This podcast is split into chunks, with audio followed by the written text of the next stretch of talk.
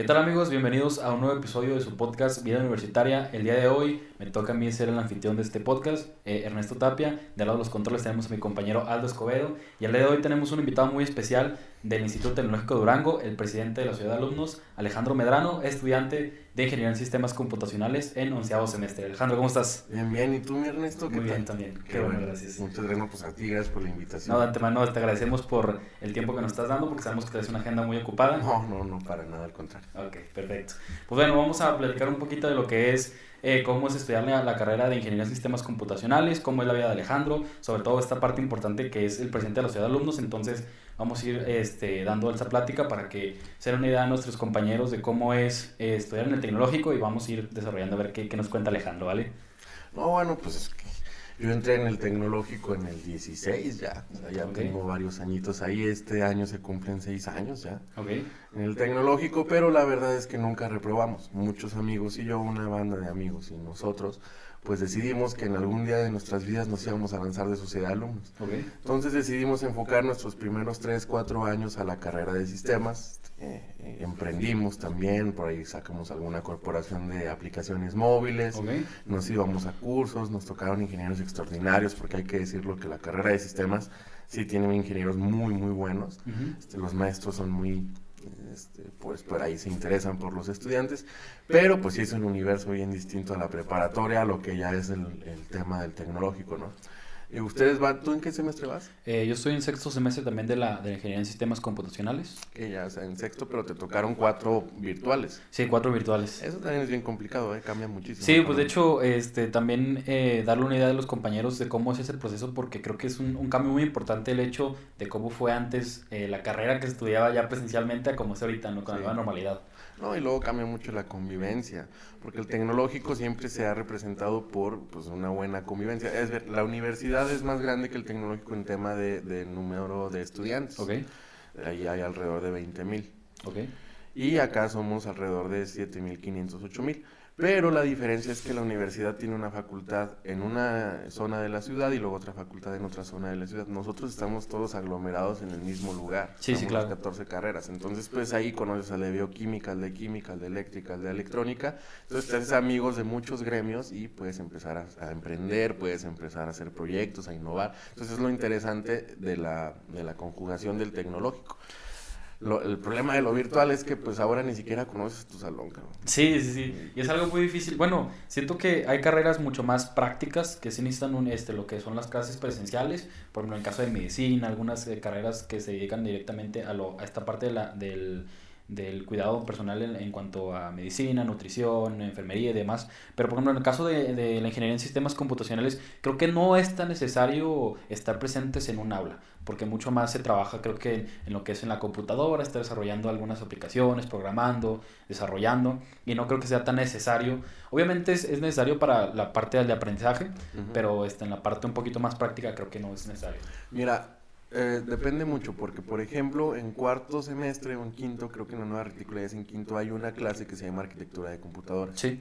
Y ahí es súper necesario estar presente, porque pues no es lo mismo armar o desamblar una computadora en tu casa solo, uh -huh. armarla con tus amigos de que, ah, ya se me cayó el armazón, de que, ah, ya rompí tal resistencia. O sea, eso también te, te, te motiva a seguir aprendiendo, no es como que puedas este, emular eh, el cómo armar una computadora. Sí, sí, sí, Y la, pues vamos a decirlo así, la diversión y la manera de socializar también es súper importante. En, en, circuitos eléctricos hay una anécdota, te cuento rápido. Ajá, sí, sí. Soy bien padre, estábamos en el salón, en el, en el laboratorio de electrónica, pues armando circuitos eléctricos y pues la verdad es que uno ahí empieza a curiosear, empieza a juguetear con sus amigos, que pues, sepárense en equipos de 3, de 4, entonces pues empiezas a armar tu circuito okay. y en ese sentido pues estás así como que curioseando y ya acabas la práctica y lo empiezas a mover al, al voltaje, ¿no? Okay. Entonces explotó, le subimos y explotó y pues obviamente nos fue mal. Pero pues esa, esa anécdota nunca la vas a, nunca la olvidas, ¿me explico? Sí, Entonces, sí. en cambio en tu casa, si no conoces a tu salón, el virtual, además de que no aprendes totalmente, ni siquiera pones atención, hasta apagas la cámara y te quedas dormido, sí, sí. pues se, te olvidan este tipo de cosas. Sí, sobre todo esta parte de las anécdotas creo que es una parte eh, muy fundamental porque al final de cuentas pues la convivencia también es parte de la carrera, ¿no? Porque eh, al final de cuentas vamos a salir de la carrera y nos vamos a enfrentar a lo que es la vida ya profesional, la vida eh, ejerciendo como profesionistas y es la comunicación muy importante, ¿no? Sí, no. Y, y ahorita que mencionabas y preguntabas de que si el sistemas es necesario ir a, presencial, yo creo que sí, ¿eh? yo creo que sí cambia mucho la manera de enseñar de un profesor en sistemas, desde la manera de programar hasta la manera de cómo pensar un algoritmo, la manera de cómo desarrollar una idea de un front-end, un, un back-end.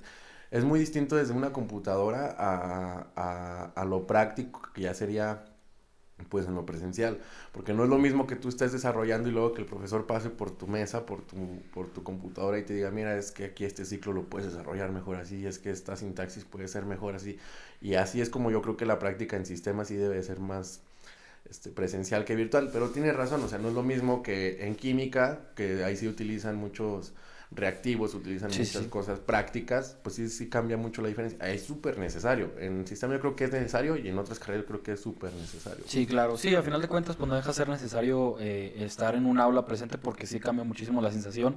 Eh, creo que todos estamos un poquito ya ansiosos, eh, bueno, para aquí en Durango por lo menos de poder regresar a clases presenciales. esperemos y poder hacerlo pronto, ¿verdad?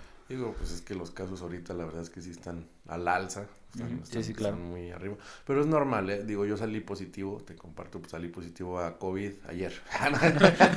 no, salí positivo hace como dos semanas, una semana y media. Sí, sí. Y pues yo me había evadido la enfermedad casi dos años, pues nunca me había dado, ni a mí ni a mi familia. Eh, afortunadamente a mi familia no le ha, no le ha pegado, yo fui el único. Y pues yo sostengo que fue por el tema de esto de que ya ganamos y empecé a ver a muchísima gente. Sí, sí, claro, porque creo que es una parte muy importante resaltar eh, todo el auge, toda la emoción, todo el hype que hubo cuando eh, ganaste las elecciones a presidente. Cuéntanos un poquito de esa, de esa parte, cómo estuvo. Yo creo que ha sido la mejor etapa de mi vida, fue, fue, fue muy lindo. La verdad es que nos venimos preparando desde hace dos años para este momento y es hacíamos un equipo y nosotros creíamos que la elección iba a ser en noviembre del 2020. Ok. Porque pues así marcaban las, las, las, fechas. Nada más pues que nos, nos arrasó la, la, pandemia y se alargó hasta noviembre de 2021. Entonces, nosotros habíamos hecho una pre-campaña del 2020 desde el 2019 para pues el 2020 llegar preparados. Okay. Este, empezamos trabajando en sistemas y después nos alargamos a todo el departamento de sistemas que incluyen las tres carreras, sistemas TICS e informática. Y luego nos fuimos acrecentando en la zona norte, que es sistemas TICS, informática, química, bioquímica, eléctrica, electrónica, mecánica, mecatrónica, industrial. Y después dimos el salto a todo el tecnológico. Sí, para, para los que a lo mejor no, ubican este, la parte de la sección del, tecno, del, del, tecnológico, se divide en dos secciones, que es la sección eh, sur y la sección norte. Se dividen este, por cuestiones de la infraestructura de la misma institución, pues se dividen en dos zonas, ¿no? Sí, así es. Entonces, nos preparamos para llegar a la elección del 2020 y pues vándale, que empieza la pandemia, ¿no? Ok pues ahí el equipo, este, unos que ya se querían ir a hacer residencia a otro lado, otros que ya querían trabajar, otros que cortaron con la novia, yo incluido. Este, ya regresamos, por cierto. eh, pasamos por muchísimas cosas, pero pues sí teníamos muy fijo la, la visión de que teníamos que seguir con el proyecto. Aunque yo no encabezara, no había problema, pero teníamos que seguir con el proyecto porque pues sabíamos que teníamos la capacidad de hacerlo. Pasó todo el 2020 Mm, empieza la pandemia, pues no sabes ni qué hacer, no sabes si seguir con tu carrera, no sabes si trabajar, no sabes qué, qué es lo que está sucediendo. de repente te cortan toda, toda la movilización social y pues tu cerebro no sabe cómo, cómo reaccionar, ¿no? Entonces, pues seguimos trabajando de manera virtual y es ahí en donde nos dimos cuenta que el estudiante, por lo menos aquí en Durango eh, o en el tecnológico en lo particular, necesitaba mucha atención estudiantil. Es decir, nadie nos ponía atención, nadie nos preguntaba qué es lo que nos gustaba, nadie nos preguntaba cómo nos sentíamos, nadie nos preguntaba este, pues, qué nos hacía falta, ¿no? Entonces comenzamos a hacer una campaña desde ahí, desde lo profundo. Sí, claro. Y bueno, creo que es una parte muy importante que mencionas eso. Y, me gustaría por eso remontar. No sé si esta idea surgió a raíz de que tú entraste en la carrera y dijiste, viste estas necesidades y, y te dio la idea de lanzarte como candidato y poder lograr una presidencia. ¿O cómo fue estos primeros semestres? Cuéntanos un poquito más. Mira, la verdad es que todo se remonta desde secundaria. Ok. a mí nunca me había gustado la política. Ok. Al contrario, me gustaba criticarla. Okay. Yo, era este, pues el típico chico del, del 2011, 12 que tenía el cabello largo. Okay. Y pues criticaba y se sentía mejor que los demás, ¿no? Este, mmm, me gustaba, me gusta todavía mucho el metal. Eh, sigo, pues, jugaba videojuegos, okay. eh, veía anime, o sea, de ese estilo. Y estaba en informática, okay. en la ETI, en la, en la, en la secundaria técnica 1. Estaba en informática y después me cambié a electrónica. Y, y desde ahí, bueno, déjame interrumpir un poquito, desde ahí nació tu interés por esta parte de, de las computaciones, por la computación desde secundaria, desde primaria o... Desde primaria yo sabía que tenía que tener una computadora, okay. o sea, que, que, que, sea, que la computadora lo mío porque me encantaba jugar videojuegos. Okay. Entonces además de que me gustaba el, el, ver cómo se desarrollaban los videojuegos, me okay. gustaba el, el, cómo, cómo planteaban los problemas y cómo lo resolvían mediante algún algoritmo. Okay. Entonces estaba muy padre. Entonces siempre me interesó. Entré a la secundaria informática y pues por amistades me cambié a electrónica. Que en realidad pues no es tan distinto. O sea, va, va de un poquito de la mano. Va ¿no? junto con pegado. Y entró al 130 en, el, en la preparatoria, pues y le di un giro totalmente porque entré a alimentos. Ok. Ajá, o sea, nada sí, que sí, es raro, ajá. Y entre, pues vamos, por un amigo. Y la verdad es que las decisiones de mi vida se han regido más que por, por alguna, algún, algún fin del camino, sino por el camino. ¿A qué me refiero con esto? Pues por mis, la gente que me rodea. La gente que me rodea siempre me va marcando el camino y no tanto el fin del okay. camino. No sé si me explique. Entonces, pues tenía un buen amigo, se llama Edgar. Si está viendo esto, pues le mando un saludo a mi Edgar. Y dijimos, oye, pues ¿dónde nos vamos? Bueno, pues al 130. Pues, ¿a qué carrera? Alimentos, alimentos. Entonces, total que él quedó en la, yo quedé en la tarde en okay. alimentos y él quedó en la mañana en análisis clínico. Ok. Entonces, pues ni, ni Súper diferente. Sí, ¿no? Entonces, yo dije, oye, pues no, yo no quería ni esta especialidad y pues nada más entré porque tú estabas conmigo, ¿no? Y ahora estás en la mañana y estás en otra, en otra especialidad. Sí, creo que es, es algo muy, muy de chavos de secundaria para todos los que nos están viendo. Este, eh, sí es muy, como que nos quedamos por esta parte, ¿no? Todos en secundaria dicen, me quiero ir con mi mejor amigo de secundaria a la misma universidad, a la misma preparatoria que él, estudiar la misma carrera, ¿no? Pero, eh, los caminos regularmente se, se, dividen, ¿no? O sea, muy, muy raramente eh, a partir de ahí empiezan cada quien a tomar sus propias decisiones y a seguir cada quien su camino. En tu caso, pues, te fuiste alimentos. Fui a alimentos y en la tarde. Ok. Entonces, pues yo, yo no, no me gustaba la tarde. Okay. Yo quería estar en la mañana y quería estar con mi amigo. Ok. Pero pues al final de cuentas pues entré ahí y conocí a otras personas que también fueron extraordinarias, que conjugamos. Entonces yo seguía en esa sintonía de, de, de escuchar rock, de escuchar metal, okay. de estar en nuestro, en nuestro tema, eh, estudiando. Eh, también pues nos gustaba mucho ir al billar, nos gustaba jugar cartas. Okay. Sí, sí. Hicimos una muy buena armonía. Nunca nos había pasado por la mente el tema de la sociedad de alumnos ni de la política ni nada cada quien tenía como que su camino ya muy definido. Okay. Uno está, estábamos todos en alimentos, pero uno sabía que iba a ir a medicina, el otro sabía que quería ir a psicología, yo sabía que quería ir a sistemas. Yo ya lo tenía muy claro. Sí, este, perdón que te interrumpa, pero este, muchos eh, chavos entran a, a, preparatoria y rigen cualquier carrera, este, o cualquier especialidad, eh, sin tomarlo en cuenta realmente por, por elegirla, ¿no? Por acompañar a un, a un amigo. Y al final de cuentas, ya en los últimos semestres es cuando realmente se deciden por una carrera en específico. Y esa es una parte muy importante para todos los chavos de prepa que nos están escuchando o viendo. Eh, es esa parte, no porque estudiaste una especialidad en, en la preparatoria, tienes que seguir esa misma línea. Al contrario, eh, a, elige la carrera que más, a ti más te llama la atención y sobre todo que realmente eh, te sientas, este, que tengas el gusto por esa carrera. No, y además, este, los últimos semestres de preparatoria siempre se te acercan las universidades y te hacen la propuesta de la carrera. Okay. Y eso sí es importantísimo. Más que, yo creo que más que escuchar la propuesta de la institución como tal, hay que escuchar a los compañeros que están ahí. Nos tocó a nosotros este, ser sociedad de alumnos del 130 también, ¿Sí? en los últimos semestres. Entonces, pues ahí es cuando empiezas a tener relación ya con los del Tecno, con los de la universidad, con los de la Unipol y los de la UTD. Y pues te empiezan a ofrecer como que eh, primero los profesores y luego los directivos. Oye, pues vente, nuestra, nuestra institución es la mejor del mundo. Okay. Y todos te van a decir exactamente lo mismo. Como yo lo voy a decir del tecnológico. Ok, sí, sí. Eso sí es verdad. Pero eh, mm, la, la, mejor opción que tú puedes escuchar pues es la de la persona que está ahí. A mí me ha tocado escuchar variantes en donde dicen, bueno, pues es que mi carrera sí me gusta, pero los profesores no. Ok. Y hay otras donde dicen, es que los profesores me caen muy bien, pero la carrera no me apasiona. ¿Y, qué les dirías a esos chavos que te dicen esos tipos de comentarios? ¿Qué, qué, qué les podrías dar de consejo? Yo creo que hay que ver eh, más a fondo y poner en una balanza todas las cosas, ¿no? No nada no, o sea, el mundo no es ni blanco ni negro, es gris. Y, y, hay ni siquiera gris, perdón, hay muchos contrastes, hay muchísimos contrastes. Eh, como hay cosas buenas, hay cosas malas y hay cosas no tan buenas y cosas no tan malas. Sí, sí, claro.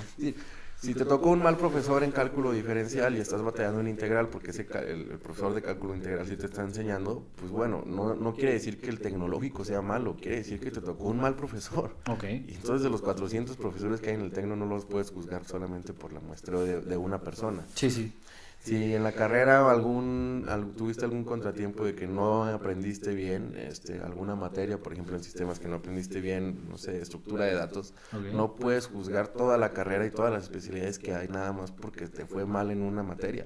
Y creo que eh, el joven duranguense o mexicano o el joven en general eh, tiende a hacer eso, tiende a juzgar en general y tiende a meter todo en el mismo costal sin poder detallar y sin poder profundizar en los detalles. Y más que eso, pues yo diría que pusieran en una balanza las cosas buenas y las cosas malas y después de ahí partir de pues de un criterio ya más general.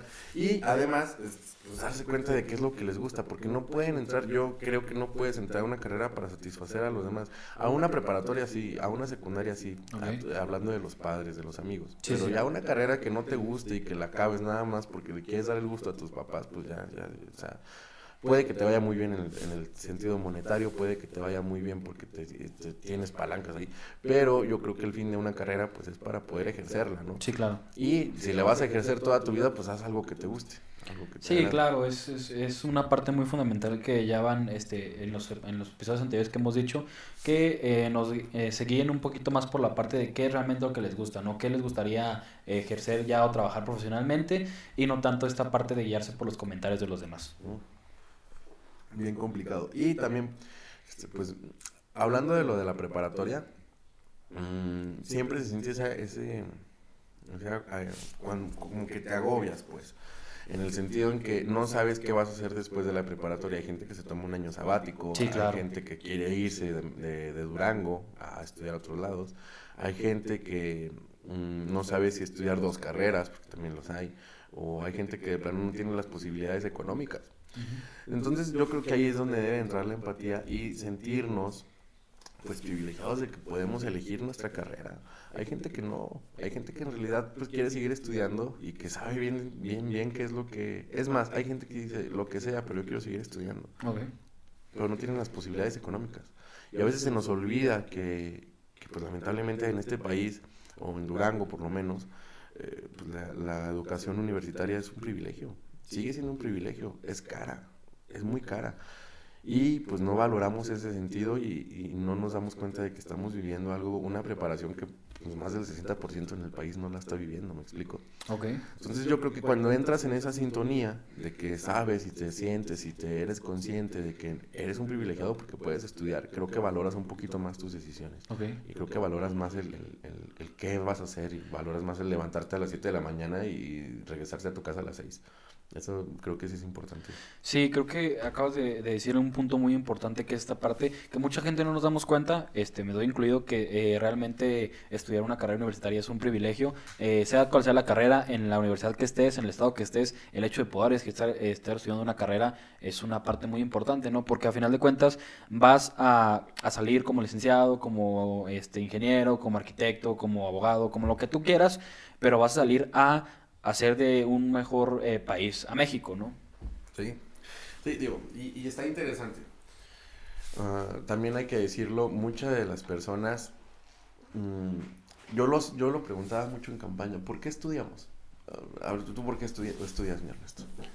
Eh, pues para poder este, ser una mejor persona, claro, y tener una mejor vida, este, una vida estable, ¿no? En, en general en el futuro, ¿no? Sí, digo, esa es la respuesta que, pues, a todo alguien consciente este, podría responder, ¿no? Sí. Pero la verdad es que la mayoría responde que es pues, por el papel.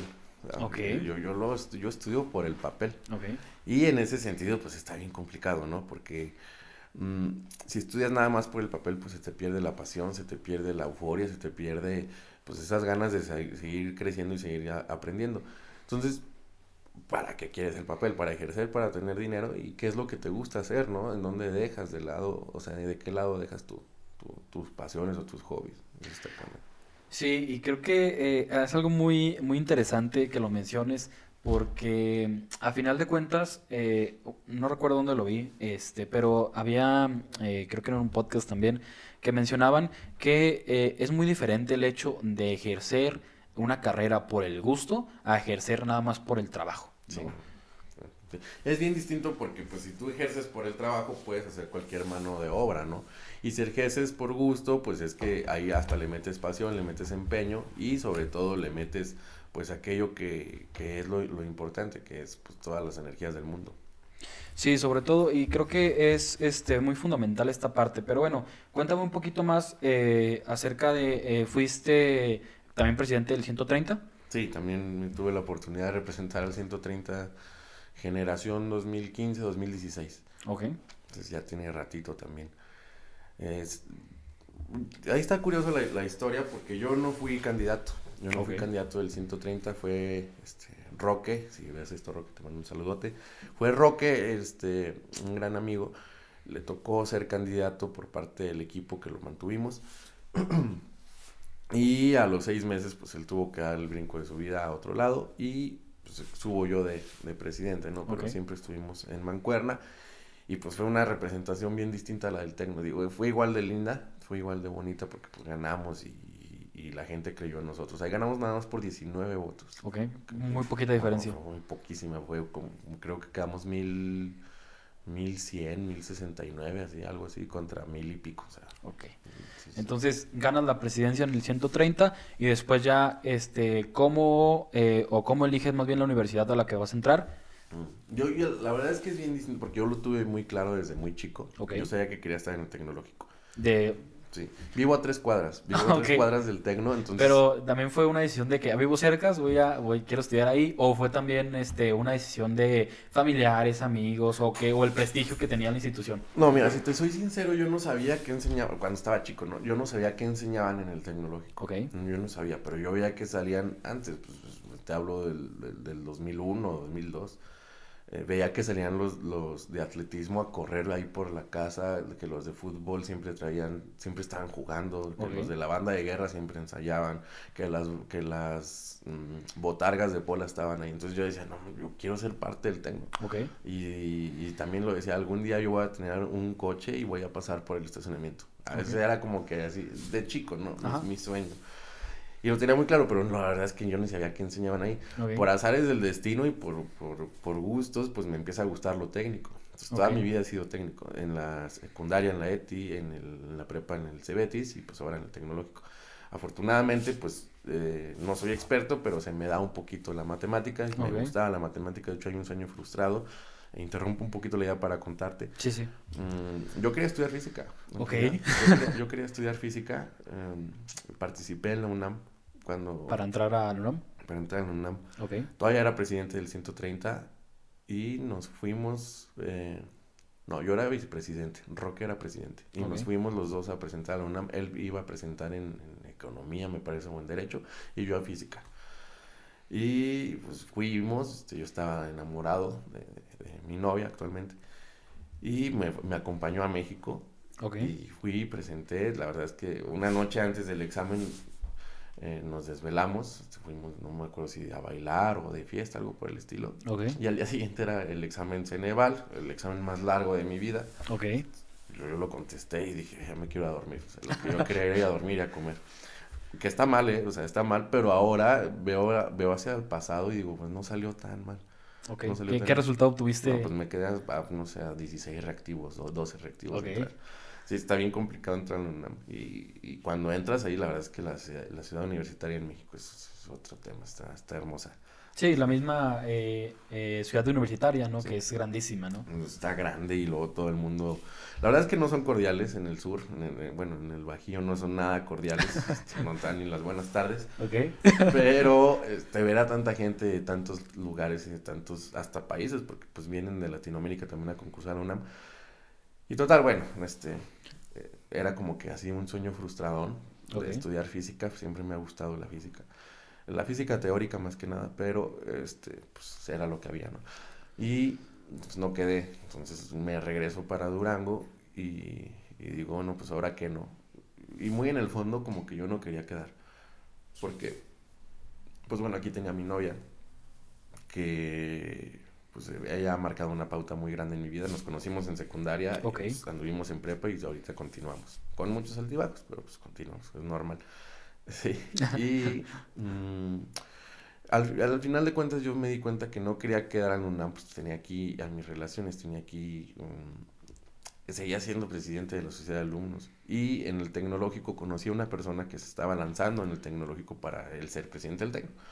Y yo iba a entrar al tecno como segunda opción. Fíjate, la primera opción pues, siempre fue La UNAM. la UNAM. Ok. física. Entro al tecno. O sea, después de un Ceneval de la UNAM, vienes a un Ceneval del tecno y es como que, ah, o sea, ¿Cambia totalmente? sí, sí se cambia, sí, sí, cambia, sí se cambia. A ver, dinos en qué aspectos este cambia, por ejemplo. Yo me acuerdo mucho de un problema de trigonometría Ok. en donde en la UNAM a mí me, yo literalmente me tardé una hora en resolverlo. Tardé una ¿Cuánto, ¿Cuánto tiempo te dan para resolver el examen general de hora. nuevo? No, tienes desde las 9 de la mañana hasta las 3, 4 de la tarde. Ok, es un buen, Sí, buen no, tiempo, ¿no? es un buen- y- ¿Cuántos, ¿Cuántos reactivos son? No, no me acuerdo, si te, te la debo, no, no recuerdo. Un aproximado. que Yo me acuerdo que de 150 saqué como 130 y pico Ok. eh, para poder quedar. ¿Cuánto es el requisito mínimo para poder quedar? Varía en ¿Cuánto? cada carrera. Ok. Varía en Por cada ejemplo, carrera. tú querías entrar a física. La física. ¿Cuántos reactivos te En aquel entonces eran 150. Ok. Es que los reactivos eh, varían, eh, depende de la, de, de la convocatoria que la carrera tenga. Es decir, si quieren entrar 3000, pues nada más aceptamos 150. Si quieren entrar. Este, 7000, aceptamos 300. eh, Por, por poner un ejemplo. Sí, claro, eh, esta información la damos en general, a lo mejor ahorita ya cambió, ya varió, este, Sí. en- y varía entre cada universidad, entre cada carrera, pero damos una idea más o menos en general para los chavos que van a ir a presentar este examen, pues estén más o menos preparados, ¿no? Sí, ¿Qué, qué es lo y- que viene? Y pues ahora hay un chorro de ventajas, porque como la modalidad virtual ya dejó de dar miedo, antes a las universidades les daba miedo hacer algo virtual, Ok, porque no tenían ni los protocolos, no sabían cómo hacer exámenes, no sabían cómo iba a reaccionar el tema del Internet. Entonces, ahora la pandemia nos obligó a acelerar este tema. sí, claro, Aceleramos y pues ahora ya más que una necesidad a veces, yo creo que va a ser una opción. ¿eh? En Sí, el sí. tecnológico ya se abrieron carreras virtuales por gusto, no por necesidad. Entonces, en la UNAM, eh, digo, pues yo siempre voy a sostener que lo presencial es lo mejor, ¿no? Pero Sí. en la UNAM yo no dudo que si nos metemos ahorita al portal, tengan opciones virtuales. sí, claro. Y entonces se, se amplía la gama de, de- de poder quedar a- en la UNAM. Mm, creo que también es necesario decir, en mi neto, que si tienes alguna afición, no, no creo que la tengas que cumplir el día de mañana. ¿Me explico? ¿A qué, a qué me refiero? Suena, suena extraño. Sino que no hay prisa. Ok, No hay prisa. Digo, yo tengo ese sueño frustrado de estudiar física. Yo sé que en algún momento de mi vida voy a estudiar física. ok, Y en, en aquel momento en donde no quedé en la UNAM, puede que sí me haya dolido o frustrado en algún momento, porque dije, ah, chis, pues es que ya era lo que yo quería y era lo que a mí me gusta y es lo que a mí me apasiona de cierta manera, ¿no? Pero te pones a ver los otros parámetros y lo que va paralelo a tu vida y digo, bueno, pues es que también me gusta ser representante estudiantil porque puedo solucionar problemas, porque puedo ayudar a la gente, porque puedo escuchar y porque conozco. Entonces no iba tan mal, nada más que cuando estás ahí en el huracán, pues no te das cuenta de esas cosas, ¿no? Ahora que pues entré al tecnológico, conocí un chorro de personas que pues se nos dio otra vez la oportunidad de ser representantes estudiantiles, de que em, podemos solucionar problemas y que pues nos tocó una época muy oscura como es una pandemia y que ahora pues nos va a tocar mm, intentar regresar de una manera, pues ayudar a la gente a que regrese pues a una nueva norma- normalidad. Volteo hacia atrás y digo, oye, pues qué bueno que no quede en física. ok, Qué bueno que no quedé en física en ese momento, porque pues ahora tengo esta oportunidad enorme de poder ayudar a los demás o de, de hacer algo que me gusta, que pues es estar aquí en la política estudiantil, es estar en las sociedades de alumnos, es estar ayudando, es estar haciendo cosas, siendo proactivo en la sociedad. Y pues en un futuro muy probablemente sí estudie física. Sí, y sobre todo es, creo que es importante lo que mencionas porque a pesar de que no quedaste en, en UNAM en física, pues ese ese sueño sigue, ¿no? Y, y día con día a lo mejor luchamos por obtener diferentes sueños y a pesar de eso, afortunadamente, como tú lo dijiste, pues te dio para abajo porque al final de cuentas pues es una noticia eh, mala, pero este, no, no dejaste de luchar por tus sueños adelante, ¿no? Seguiste adelante y conseguiste otros, otros logros que a lo mejor no es el que querías, pero pues está detrás, ¿no? No porque este, no hayas quedado en la carrera, lo vas a volver a intentar. Y eso es algo muy importante también para los chavos, mencionar esta parte, que no se dejen este, eh, caer o no se den para abajo ustedes mismos con el hecho de que no queden en alguna carrera. Al contrario, este, pueden eh, buscar otras, otras alternativas o incluso tomarse un año sabático, ¿por qué no decirlo? ¿no? Y volver a intentarlo hasta que quede en la carrera de sus sueños. Sí. y más que ello es que también estamos en una transición. Yo creo que habría que proponer en algún momento de nuestras vidas cambiar el sistema educativo porque elegir nuestra carrera que nos vamos a dedicar toda nuestra vida a los 18 años a mí se me hace muy complicado. A los 18 años no sabemos ni, ni qué queremos comer.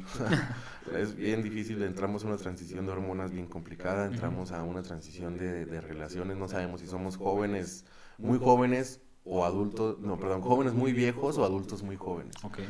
Y eso es bien difícil, no sabemos si ya tenemos que trabajar, no sabemos si todavía podemos seguir pidiendo dinero en casa, no sabemos si ya tenemos que traer un vehículo, tenemos que estar en, camión, no sabemos si ya tenemos que trabajar para poder tener un sustento o, para, o tenemos que seguir estudiando. O sea, es bien difícil, es bien difícil y creo que el depender de una decisión que toma un, un joven a los 18 años de toda tu vida, es, es, es, complicado. Entonces, por eso yo creo que no hay que tener miedo a arriesgarse. Yo tengo amigos y conocidos que primero entraron, no sé, entraron al tecnológico, después se fueron a medicina y luego terminaron en la Lobos estudiando Derecho los sábados. Y son las personas más felices del mundo. Sí, claro, es una parte eh, relevante el hecho que lo menciones porque creo que eh, lo mejor es buscar la felicidad, ¿no? Si a ti te hace feliz este, estudiar, no sé, eh, diseño gráfico, pues hazlo, ¿no? A pesar de lo que digan de la carrera de diseño gráfico, hazlo, ¿no? Si a ti te hace feliz, eh, cualquier otra carrera, busca ese sueño hasta que lo cumplas. A final de cuentas, creo que la vida eh, nos permite darnos esos errores, cometer ciertos errores y al final de esos errores aprender y levantarnos. Es que yo creo que los errores, mm, tenemos muy fatalizado la palabra error. Okay. Creo que los errores nunca van a terminar de ser este, ni siquiera contundentes. El error más grande que podemos cometer es no arriesgarnos a hacer las cosas. ¿En qué sentido? Porque si no sabes en qué va a terminar tu vida, pues entonces no sabes qué es lo que... A ver, si uno piensa que un error va a determinar cómo, cómo termina nuestra vida, eh, entonces está muy equivocado en su filosofía del camino. Me refiero a en el sentido de que no puedes determinar qué es lo que está sucediendo en tu vida o qué es lo que va a suceder dentro de 10 años con algo que está sucediendo hoy si estás construyendo y estás haciendo cosas para que nos vaya mejor el día de mañana, para que el día de mañana no batallemos tanto, para que el día de mañana nos acerque más a nuestro objetivo de vida, ¿no? Pero no puedes decir que un error o que una, mm, una mala noticia te va a alejar de que tú seas exitoso o de que tú logres lo que quieres. Al contrario, creo que los errores también construyen, también construyen y son parte de, porque si no, no lograrías hacer nada. Sí, eh, algo fundamental es poder aprender esos errores y que la gente y los chavos eh, o cualquier persona se dé cuenta que el cometer un error no está mal, que al contrario está bien y es parte de la vida del ser humano poder cometer errores y aprender de ellos. Sí, sí, sí, es bien importante. Y también tomar mucha humildad para poder escuchar y eso es bien, difícil cuando eres joven, tomar la humildad eh, de escuchar a los que saben y de aprender a los que no saben.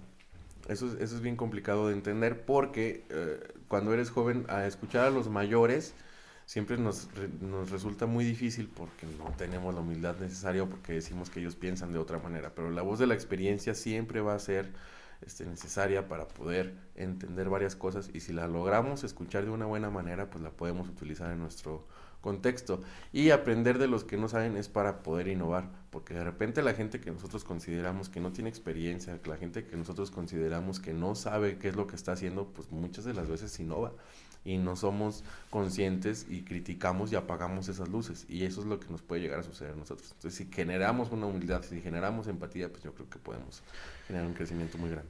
Muy bien, pues hemos estado un, un poquito acerca de lo que es, este, cómo fue tu vida durante la preparatoria, cómo es esta parte de cómo decidiste estudiar, este, entrar al técnico, cómo estudiar sistemas.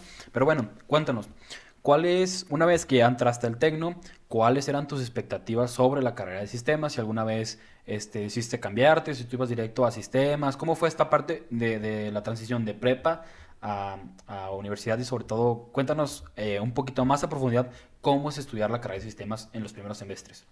la verdad es complicado cuando vienes de, no es complicado, sino que en la carrera siempre te va a ofrecer eh, pues algo nuevo, ¿no? Porque cuando entras, yo me acuerdo que en el 2016 cuando entramos era como que, pues, wow, qué bueno, ya no vamos a utilizar libretas, siempre quisimos utilizar nuestra laptop para hacer nuestras anotaciones. Ok. O sea, ese cambio sí se siente. Nos tocó inaugurar el nuevo edificio de sistemas que está muy padre, está muy padre. Pero sí hay que mencionar lo que eh, las actitudes en cada carrera en el tecno son bien distintas. No es lo mismo los arquitectos a los de sistemas. ¿eh? no, es lo mismo los civiles a los de electrónica. Okay. Entonces los de sistemas son somos caracterizados por que siempre estamos en nuestro universo. okay, sí. Estamos cada quien en su mundo, cada quien en su tema y no le interesa lo demás. Entonces como yo venía de ser una sociedad de alumnos, entonces yo era de que, hola, ¿cómo estás? Yo soy Alejandro. ¿Qué, qué, haces? ¿Qué te gusta hacer de tu vida? ¿Qué, en qué, ¿Cómo te puedo ayudar? Este, ¿cómo, ¿Cómo puedes ayudar? Digo, ¿Qué podemos hacer juntos? Y los demás eran como que, mm, nada, yo vengo a estudiar y tú en tu tema yo en el mío. Ok. No somos muy dados a socializar. O, o, nada más era jugar videojuegos entre nosotros, este, nos caemos bien, pero no somos amigos. Ok. Eso sí, era, para mí era doloroso porque decía, oye, pues es que vamos a ser amigos, ¿no? Quién sabe si en el futuro nos toque ser eh, compatriotas de algo. Ok. Entonces, el, el acoplarme a ese universo fue, fue, fue complicado. Afortunadamente, en el salón pues me topé a varios amigos que estaban en la misma sintonía que yo. Que también tenían como que esas ganas de hacer amigos. Entonces éramos como cuatro o cinco. Y pues ya de, a partir de ese bloquecito de amigos, pues les dije, nos, pusimos de acuerdo. Dijimos, tenemos que expandir esto porque pues son buenas personas todos, finalmente. Nada más que pues no están acostumbrados a que la gente les pregunte, no están acostumbrados a que la gente les, les, haga... Socializar con la gente en general, ¿no? Entonces intentamos hacerlo y al final yo creo que logramos hacer una muy buena generación de sistemas y de allá hacia abajo, como cascada. Cuando tú logras realizar algo en tu generación, las demás te van copiando. Eso siempre es, este, ley, es ley natural.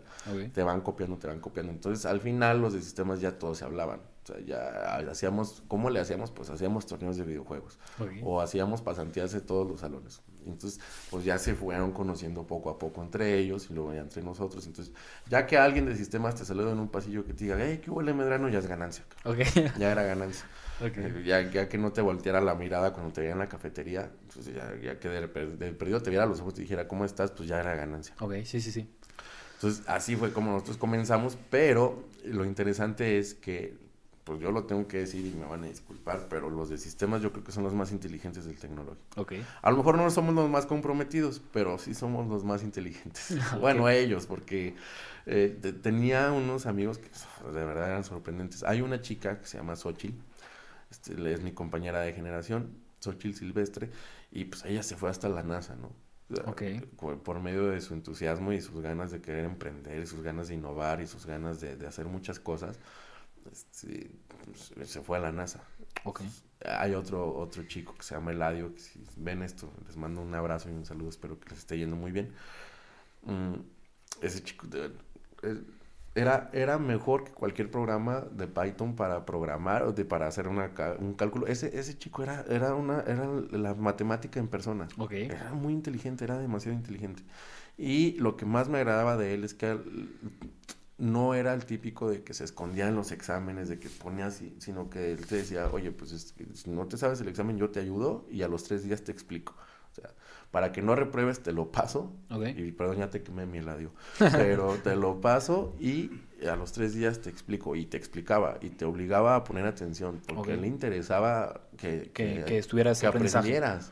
Y entonces era algo como que, nadie hace eso por gusto, ¿no? Me empezó a llamar la atención así varios perfiles, pero sí eran muy, muy inteligentes. Y con, con, base ya relacionado a lo que nosotros ya estábamos planeando de ser una sociedad de alumnos, porque dijimos, oye, es que es lo, ¿qué es lo que necesita sistemas? Pues necesita socializar. Necesita poder entender que no solamente, porque también, a ver, hablo de las personas buenas, pero también hay personas que son muy obscuras. No les digo malas porque pues no, pero son obscuras en el sentido en que ellos pensaban que yo con mi capacidad puedo, yo no necesito de los demás, yo no trabajo en equipo, yo no quiero saber nada de nadie. Yo con mi propia valía voy a hacerme grande. Entonces era bien complicado trabajar con esas personas. Porque dices, oye, pues ¿cómo le llego, no? O sea, ¿cómo, ¿cómo puedo lograr que que, socialice. ¿Puedo, ¿Cómo puedo lograr, por ejemplo, que el día de mañana un administrador llegue y le diga, oye, vamos a hacer una empresa? Porque lo decir, no, yo no necesito de ti, yo puedo hacer mi propia empresa. Ok. ¿Sí me explico? Entonces era bien complicado. Y a ese universo de personas, pues te das cuenta y empiezas a analizar las actitudes y empiezas a analizar cosas. Y dices, bueno, entonces, pues, ¿qué es lo que único que nos une a todos? Pues el estudio, ¿no? Entonces empezamos a hacer grupos de estudio. Y creo que aún se conserva eso en sistemas. Los grupos de estudio eran este, en un aula que nos, proporcionaba ahí la jefa de departamento. ¿Quién tiene dudas de, de de programación. No, pues que yo entonces ya alguien dice, ¿quién sabe programación? Y alguien levanta la mano y empieza a enseñar las dudas de programación. ¿Quién tiene dudas de cálculo? Ya, pues al que ¿y quién sabe cálculo? Ah, pues yo sé cálculo, yo te puedo explicar esto. Entonces, si yo no sé programación, pero sí sé matemáticas y tú no sabes matemáticas, pero sí sabes programación, pues entonces nos explicamos el uno al otro. Y al día de mañana pues ya nos hicimos amigos. Ok. Entonces esa fue la, la única unión natural que pudimos así como que, que congeniar.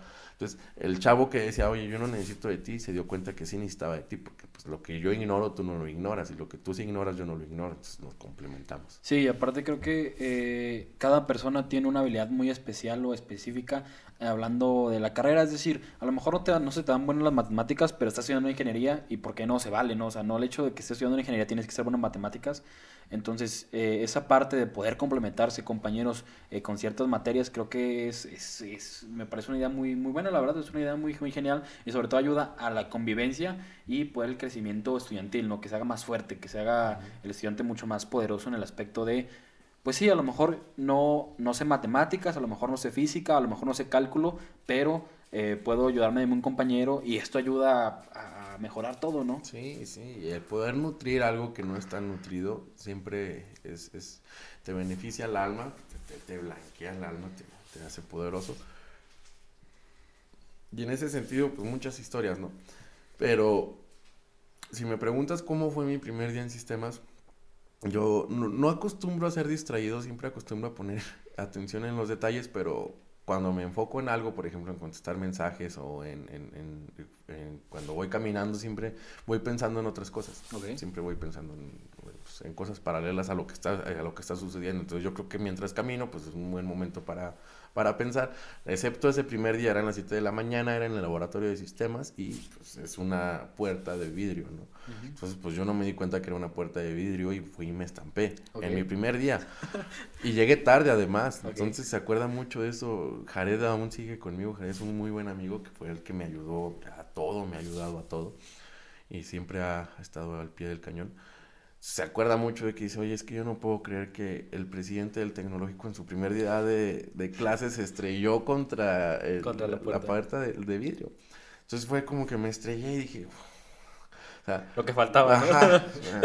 sí, llego tarde, este, tengo un chorro de... Porque cuando yo entro al tecnológico todavía era presidente del 130. Ok. Porque no dejas de ser presidente hasta que vuelven a elegir a otro presidente. Ok. Entonces lo yo salgo del 130 en julio y eligen presidente hasta octubre, septiembre, octubre. Ok. Pero pues yo entro al tecnológico en agosto. Entonces ya era estudiante del tecnológico. Pero un presidente. Para un, un, presidente del 130. Entonces, pues traía un chorro de pendientes acá en el 130 y luego de que sistemas, pues un mundo nuevo.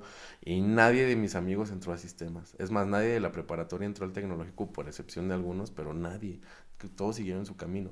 Yo iba a un mundo nuevo y todavía no soltaba mi mundo anterior, todavía no soltaba la preparatoria. Todavía era de que en la mañana a los que nos juntábamos en la preparatoria, oye, ¿cómo estás? Cuando yo estaba en el tecno y yo tenía que estar hablando con otros. esa transición también es bien interesante porque no sabes cómo soltar el pasado y no sabes cómo amarrar el futuro o el presente. Y eso es bien, siempre va a suceder en la preparatoria porque eh, bueno, ahora en pandemia creo que es, distinto, pero normalmente cuando sales de la prepa dices, es que esta fue la mejor etapa de mi vida. Conocí a las mejores personas que pude haber conocido. Y luego ya no estoy con ellas, entonces le agarras coraje a lo que viene porque ya no está lo que querías de tu pasado. Y eso es bien complicado. Entonces, ¿cómo sueltas lo que quieres? Lo que quieres de cariño, pues. ¿Cómo sueltas en el pasado lo que tienes cariño para poder agarrar en el futuro lo que no conoces? Porque pues más vale malo por conocido que bueno por conocer. Y en esa transición yo creo que sí te tardas un semestre, dos, en lo que le empiezas a agarrar cariño a tu institución, en lo que le empiezas a agarrar cariño a tu carrera, en lo que le empiezas a agarrar cariño a tus compañeros, a que le empiezas a agarrar cariño al que habla sin que le pregunten. Ya cuando haces eso, ya cuando toleras al que habla sin que le pregunten es porque ya estás del otro lado. Y pues también es, hay que decirlo, es bien complicado cuando las relaciones del pasado, pues ya casi no hablas con ellos, cuando las relaciones del pasado ya no se juntan tanto, cuando ya ves que tu mejor amigo de la preparatoria ya le dice mejor amigo a alguien más. Eso duele y es, da mucho temor. Y por eso en el futuro mm, yo creo que proponer y es necesario ya la, atención psicológica, porque lo, lo veíamos antes como, como tabú en el sentido de que al psicólogo nada más van los locos. Sí, sí. Y luego ahora que voy al psicólogo, pero no le digo a nadie, porque me da vergüenza. Y ahora ya yo veo en redes sociales que ya es normal ir al psicólogo. sí, ya, ya creo que lo promueven un poquito más el hecho de la salud mental es muy importante y creo que también es parte fundamental poder llevarla de la mano con la carrera universitaria, ¿no? Y sobre todo en las primeras instancias en esta, en esta etapa para los chavos que están en sexto semestre de prepa, de, de esta transición de prepa a universidad, porque pues a final de cuentas son muchos cambios, son muchos cambios que tienes que aceptar, ir este, eh, cambiando y demás cosas porque uno, ya te haces mayor de edad, tienes que a lo mejor ya buscar trabajo, ya no puedes ni pedirle dinero a tus papás, tienes que elegir carrera universitaria, a lo mejor tenías una novia y dice, chin, este, ella va por otra carrera, va por otro estado, ¿no? Entonces son muchos cambios, muchos, muchos golpes de emociones que te van llegando y muchas veces no sabemos cómo eh, sobrellevarla y, creo que afortunadamente, y yo siempre lo he dicho, este, estoy a favor de, de la salud mental y el poder eh, expresar libremente nuestras emociones, siempre y cuando pues, no se dañen a terceras personas, ¿no? Sí, digo, es bien... No, no, no es hipócrita de mi parte decirlo, porque en realidad lo creo y en realidad lo apoyo, la, la salud mental, el psicólogo en, en general, pero yo siempre que voy a un psicólogo o me peleo o me hago su amigo. Ok. y, y, eso está bien complicado porque no puedes ser amigo en, en, lo particular de tu psicólogo o de tu psicóloga. No puedes ser amigo porque pues, influye mucho en lo que, en lo que es la, la terapia cognitiva por parte de él y por parte tuya, porque a tu amigo no le cuentas como le cuentas a alguien desconocido. Sí, claro. Entonces tiene que ser objetivo. Y pues cuando me peleo, pues ya no estoy cómodo. bueno, eso sucedía más en secundaria. Ya ahorita tengo mucho tiempo sin ir al psicólogo. Intenté ir el año pasado, pero pues nada más duré unas dos, tres sesiones y comencé con la campaña del tecnológico, que creo que esa fue mi mejor terapia. Y, y de ahí para adelante. Pero, perdón, pero sí creo muy necesario que en, en, el momento de las transiciones de vida, como puede ser de primaria a secundaria, de secundaria a prepa o de prepa a universidad, o de universidad a la vida laboral también, necesitamos estar bien orientados en lo que en lo que creemos, en lo que sentimos, en lo que pensamos y en lo que hacemos.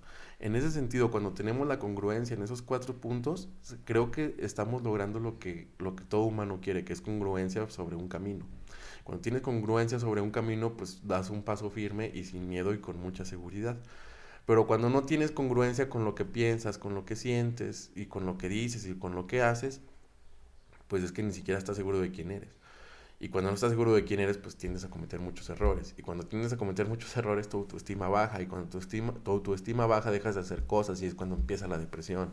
Y ese tipo de cosas lo, yo creo que se pueden evitar con mm, mucha proactividad, con una buena asesoría psicológica, con una buena asesoría para los de preparatoria que van a, a universidad. Un, un estudio, un examen... Eh, un, este Sí, el, que hacen para ver qué carrera es la que más les puede convenir, ¿no? Sí, sí, no recuerdo exactamente el sí, nombre. creo que psicométrico. Sí, son... vocacional. Vocacional. vocacional. vocacional. Sí es necesario, ¿eh? Sí es muy necesario, pero lo vemos con miedo porque unos dicen, oye, ¿qué tal si me sale algo que no quiero? O ¿qué tal si el día de mañana cambio de opinión? Pero sí, sí está bien porque hay, hay estudios científicos que, que, que, los avalan. Sí, el orientarse de la mejor manera siempre es Sí, este, a lo mejor eh, para las personas que nos están escuchando, pues eh, tienen miedo, tienen este sentimiento de, ah, es que qué miedo ir a terapia, qué miedo hacer un test vocacional, o qué miedo pedir ayuda a los demás. En general, eh, pueden buscar ayuda sin el, sin el remordimiento de qué van a decir de mí o qué van a pensar de mí, ¿no? Al contrario, creo que pueden buscar esa ayuda y sobre todo el, el poder este, dar ese brinco, ¿no? El poder dar esa emoción y sobre todo eh, que no tengan miedo a los cambios, es parte de la vida y además siempre buscamos, el ser humano por, por necesidad busca una estabilidad en todos los ámbitos posibles y mientras, mientras más estable estés eh, contigo mismo, vas a poder eh, avanzar en muchos ámbitos de tu vida. Así es. Sí, pues está interesante, digo. Este, el cambio de la prepa a la universidad es, es bonito, es muy bonito. Y más si entras este, a un lugar que tú querías entrar porque si no te retienen los amigos, si no te retienen los buenos o malos profesores, te retiene la pasión por lo que estás estudiando. Sí, claro. O viceversa, ah, si, no tienes, si no tienes mucha pasión por lo que estás estudiando, pues a lo mejor te retienen los buenos amigos y los buenos profesores. Hay profesores que inspiran, hay que decirlo, y hay profesores que te, te inspiran también a salirte de la carrera. Pero siempre creo que hay que ver el lado bueno de las cosas, en el sentido en que también el malo, ¿eh? el malo es necesario para poder valorar valorar y evaluar qué es lo que estamos haciendo. Pero el bueno nos obliga a ver este, que cómo, cómo es lo que queremos ver en el mundo y qué es lo que queremos hacer. Entonces creo que también es necesario hacerlo, ¿no? Sí, claro, y eh, aprovechando, pues no se pierdan los próximos episodios porque vamos a traer también invitados este, hablando un poquito ya eh, licenciados en psicología o estudiantes de psicología para que también se den una idea de esa carrera, ¿verdad? Y bueno, este, cuéntanos un poquito ya cómo es eh, o cuál es ahorita eh, cómo estás viendo la carrera. Me comentabas que ya vas en onceavo semestre. Eh, ¿Cómo, ah, ya nos contaste cómo fueron tus primeros semestres? Eh, ahora quiero que nos cuentes un poquito de cómo es esta parte ya estudiar los semestres pues ya mayores este, de la carrera y cómo, va, cómo te sientes con respecto a todo esto, qué piensas hacer cuando salgas del tecnológico, cómo ves la carrera en general. Mira, los primeros semestres de cualquier carrera en el tecnológico por tronco común lleva cinco matemáticas. Entonces yo cuando terminé ecuaciones diferenciales dije, o sea, sí me gustaban las matemáticas, pero ya, o sea, ya estoy harto. Ahora sí lo que me gusta. Que al final terminas usando ecuaciones diferenciales en programas de, mucho cálculo y de mucho análisis, pero ya eh, después de quinto semestre, ahora sí se focaliza muchísimo a la carrera de, de, sistemas, por lo menos yo puedo hablar de sistemas. Okay se focaliza mucho a lo que ya son bases de datos, a lo que ya es un análisis estructural, a lo que ya es programación avanzada. Entonces ya empiezas como que ahora sí a, hacer tus cosas en tu computadora ya con las bases que te dieron y dices, ok, ahora sí ya estoy estudiando, ahora sí ya. Por eso yo digo que no puedes evaluar una carrera hasta que pasas cuarto semestre, por lo menos en el tecnológico. Ok. Hasta que no pasas cuarto semestre porque si no estás viendo un puro tronco común. O la mayoría, nada más tienes tres clases de tu, de tu carrera. Ya después de ahí vienen las, las clases fuertes, en donde te están preparando para alguna especialidad. En sistemas tomamos especialidad hasta el séptimo, octavo semestre. Ok. Entonces ya cuando, cuando empiezas a programar cosas fuertes, cuando empiezas a ver que puedes hacer cosas que veías en, en, de chico en la televisión, algún programa, o, o, cuando empiezas a hacer puntos de venta, por ejemplo, pero un buen punto de venta, pues ya dices, ok, ya estoy, ya estoy, ya estoy listo. Ya, ya, estoy haciendo algo, o sea, sí estoy aprendiendo. Porque no te das cuenta de que vas aprendiendo cosas hasta que lo ves todo junto. Entonces, en primer semestre viste un poquito, en segundo semestre viste otro poquito, pero de otra cosa. Y luego en tercero viste otro poquito, pero de otra cosa. Ya en quinto, sexto, haces el conjunto de todos esos poquitos y te das cuenta de que ya ya, o sea, sí aprendiste algo. Que no te das cuenta que lo estabas aprendiendo porque era poquito de algo, poquito de algo, poquito de algo, poquito de algo. Sí, a lo mejor te están dando las bases para... Pero no te das cuenta. Y aunque por más que te lo dicen, es como que, ay, es que yo siento que no estoy aprendiendo. Ok. Pero ya cuando lo pones en práctica dices, ah, cabrón, no, sí, sí aprendí, sí aprendí. Y, pues te motivas, te motivas. Y pues ya cuando empiezas a, a agarrar tu especialidad eh, en sistemas en lo particular, pues hay tres. Es análisis de datos, bueno, científico de datos, ciencia de los datos, este, mm, eh, desarrollo web y aplicaciones móviles. Ok. En, esas me tocaban a mí. yo agarré ciencia de los datos. Ok.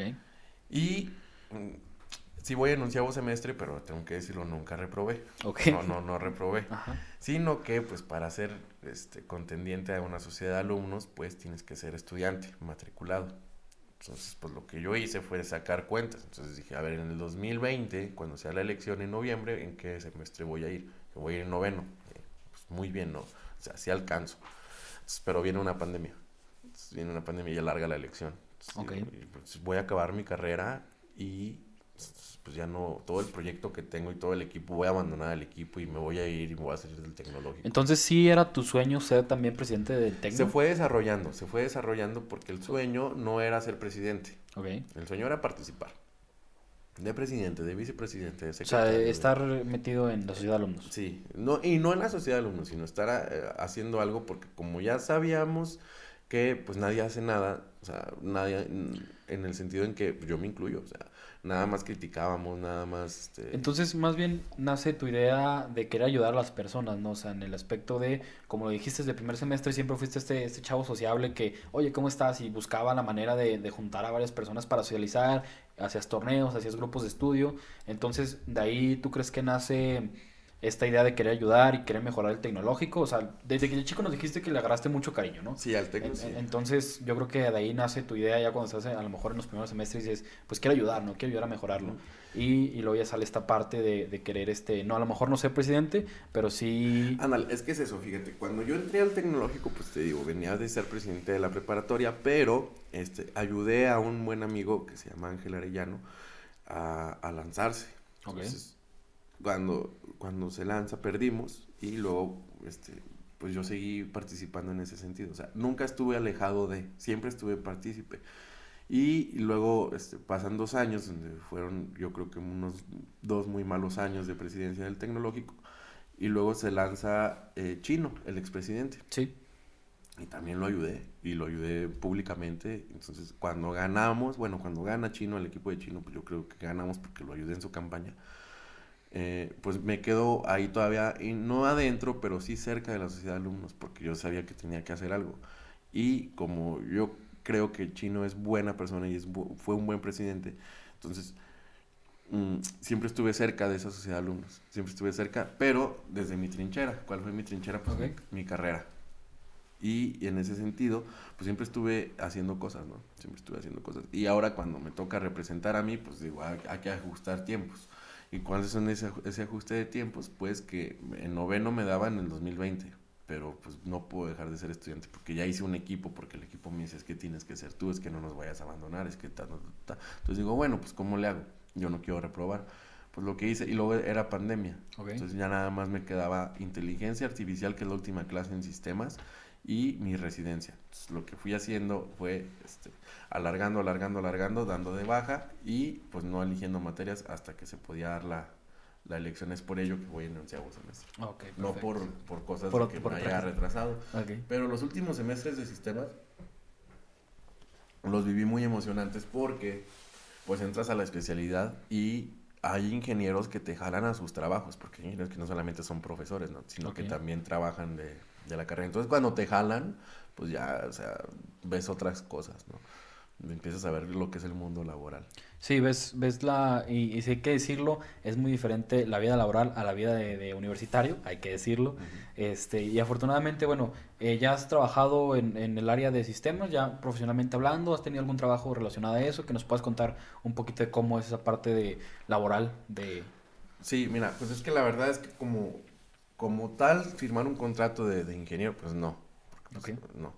Pero lo que sí fue, fuimos desarrollando corporaciones para aplicaciones móviles. Eh, se llamaba Pacal, era un proyecto muy padre. Pacal eh, era una corporación de aplicaciones móviles que lo desarrollamos durante un año. Este, por ahí estuvimos innovando, estuvimos desarrollando. Entonces me contabas un poquito acerca de tu corporación este, que se dedicaba al desarrollo móviles, ¿verdad? Y este, pues por ahí hicimos dos, dos proyectos pilotos de, aplicaciones, pero no funcionó porque se disolvió el equipo, porque empezaron las riñas, siempre pasa. Y pues, los que estábamos haciendo ahí era un amigo que es abogado y es emprendedor, y pues yo en el sentido de, de la, del desarrollo de, programación pues no funcionó, no funcionó, pero por ahí estuvimos este, trabajando y luego entré a Megacable. Okay. Megacable fue una, pues yo creo que dentro de sistemas fue mi vida laboral más fuerte, bueno, del área de tecnologías, porque pues ahí sí veía ya temas de redes, veía temas de conectividad, veía temas de nodos, y es, es, un tema, sí te exige mucho, sí te exige mucho, pero aprendes muchísimo. Y creo que aprendes más en el campo laboral que en la escuela.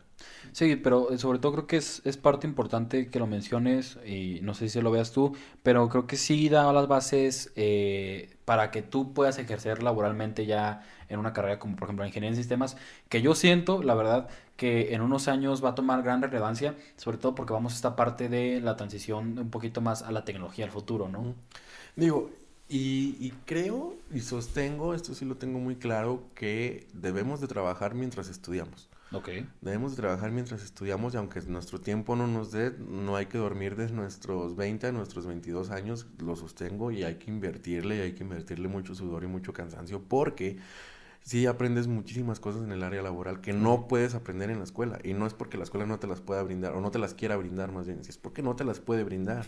El que tengas que entregar un proyecto para el día de mañana ya no depende de una calificación, ¿eh? depende de que una empresa funcione y que muchos trabajadores hagan su trabajo y que muchas familias coman.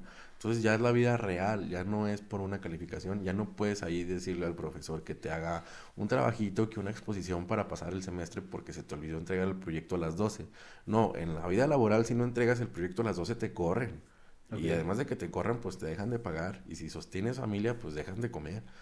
Y ahí si tu área afecta a los demás, pues ya estás afectando a muchísimas, muchísimas más familias. Entonces, ya cambia la relación de, de, la responsabilidad. Y además de que pues el desarrollo de cosas, por ejemplo en los sistemas, si no estás capacitado para poder mm, desarrollar cosas que no sabes hacer, es decir, en la, en la experiencia laboral siempre te van a poner a hacer cosas que no sabes. Siempre. Sí, sí. Entonces ahí no puedes decirle al profesor, oiga, es que usted no me lo enseñó. No, o a tu jefe, oiga, es que eso no me lo enseñaron en el técnico. No, ahí tienes que decir, ¿sabe qué? Sí, sé. y esto sí es recomendación siempre digan que sí saben, lleguen a su casa y búsquenlo y estudien, sean autodidactas. Porque así es como puedes lograr este, solucionar problemas. Eso es a lo que se refieren con experiencia laboral, el, el tener la capacidad de resolver cosas. Resolver los problemas. Sí, de tener una rápida resolución.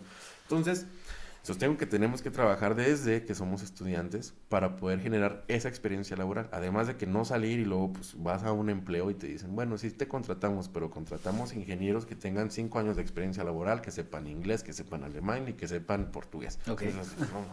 ¿Cómo no? Sí, y te, perdon, te perdonamos un requisito. ¿Cuál quieres que te perdonemos? no, pues el portugués nada nos faltan los cinco años de experiencia laboral. Entonces sí está complicado. ¿Y, qué consejo le podrías dar a, los chavos de prepa sobre esa parte de poder trabajar? ¿Qué les dirías? Que busquen un trabajo, que emprendan, que busquen la manera. ¿qué, qué, ¿Cómo les dirías a los chavos para esta parte de que trabajen mientras estudian? Para que trabajen mientras estudian. Yo creo que sí es buena idea porque te desarrolla el sentido de responsabilidad, te desarrolla el sentido de que, eh, por ejemplo, si ya te invitaron a una borrachera el miércoles porque el jueves no tienen clases, pero pues tú tienes que trabajar, pues te desarrolla ese sentido de que, bueno, pues no me divierto hoy porque mañana tengo que trabajar. Okay. Pero sí creo que es importante ver si trabajas por gusto o trabajas por necesidad. Okay. Y eso es bien complicado de diferenciar y es, es un tema bien delicado. Porque cuando trabajas por necesidad no tienes de otra. No tienes de otra. O sea, tienes que trabajar y en lo que sea. Y tienes que también estudiar porque quieres crecer y quieres dejar de trabajar por necesidad para empezar a trabajar por gusto. Okay.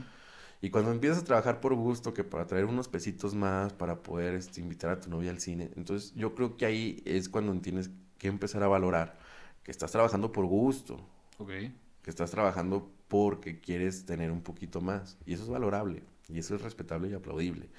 Pero el consejo que yo doy siempre es, si estás trabajando por gusto, pues sí, búscate algo tranquilón, algo en donde puedas este, ejercer bien tu tiempo para que te puedas enfocar bien a tus estudios, para que puedas formar bien esas bases. Cuando es por gusto, cuando es por necesidad, pues sí, mm, lamentablemente pues tienes que buscar un trabajo que se ajuste o más bien ajustas tus estudios al trabajo. Okay y eso está complicado. Pues bueno, ya para ir finalizando este episodio, no sé si tengas eh, algún consejo, algo que le quieras decir a los chavos que nos están viendo, a los, a los jóvenes de, de universidad, a nuestros compañeros del tecnológico de otras universidades, que tengas algún consejo antes de despedir y alguna otra cosa que quieras agregar. No, bueno, pues consejos yo no creo que sea alguien digno para dar consejos, pero sí este, decirles que en, estos, en esta época sobre todo necesitamos muchísima empatía. Mucha, mucha empatía. No que nos vaya bien a nosotros quiere decir que a todos les esté yendo igual. El otro día veía una imagen, estaba padre, que dice que todos no vamos en el mismo barco, porque todos dicen, vamos en el mismo barco en la pandemia, por ejemplo. Y no es cierto, sí es real que todos vamos en el mismo mar, pero no todos vamos en el mismo barco. Unos van en yates, otros van en tablas, otros van en, barcas. Y sí es cierto, necesitamos muchísima empatía. Entonces, a lo mejor si yo el día de mañana tengo 10 pesos y veo que el, el, de enfrente tiene un peso, pues compartirle 5 no me cuesta mucho, ¿no? Eh, tener ese tipo de, consideraciones, el, empezar a ver detalles que no veíamos en el pasado como si alguien viene de malas o alguien nos trató mal, a lo mejor no es porque sea mala persona, sino porque tuvo un mal día, o sino porque tiene hambre, o sino porque se le fue su familiar, que ahorita es muy recurrente en la pandemia. Y creo que en el regreso a clases, porque ya viene el regreso a clases, no sabemos socializar, se nos olvidó cómo socializar. Y no socializar no en el sentido de hacer amigos por tener amigos, sino de socializar por ver qué es lo que está sucediendo en nuestra sociedad, en nuestro alrededor, qué es lo que piensan las demás personas, qué es lo que sienten y por qué. Ya cuando comienzas a ver ese tipo de detalles, creo que puedes ser mejor persona e intentar llegar al día de mañana para voltear atrás y decir, bueno, pues no fui tan malo, ¿no? Creo que, que eso es más necesario que lo profesional ahorita. Perfecto, pues nada, agradecemos muchísimo tu tiempo Alejandro. Eh, no sé si quieras mencionar tus redes sociales, igual vamos a dejar en la descripción del video para que la gente pues te vaya te siga, ¿no? Muchas gracias, este... No, bueno, pues en Facebook es Facebook personal, ¿no? Alejandro Medrano, en Instagram es alejandro.medrano.itd y pues sí, que si, si eres del tecnológico, sí, que, que, sigan la página de CESA Defensores del ITD, pues ahí es donde publicamos todos los avances de descuentos, de becas, de, de cursos, viene el regreso a clases, pues por ahí Vamos a estar publicando. Sí, este, bueno, no sé si das la facilidad de cualquier persona que, que esté estudiando en el tecnológico, pues que sepa contactar contigo si tiene algún problemita. Claro. y pues bueno, agradecemos a Alejandro Medrano, estudiante del Instituto Tecnológico Durango de Ingeniería en Sistemas Computacionales en onceavo semestre, además de que ser presidente de, de la ciudad de alumnos. Agradecemos tu tiempo, Alejandro. Muchas gracias. Y pues este, esperen los próximos episodios completos.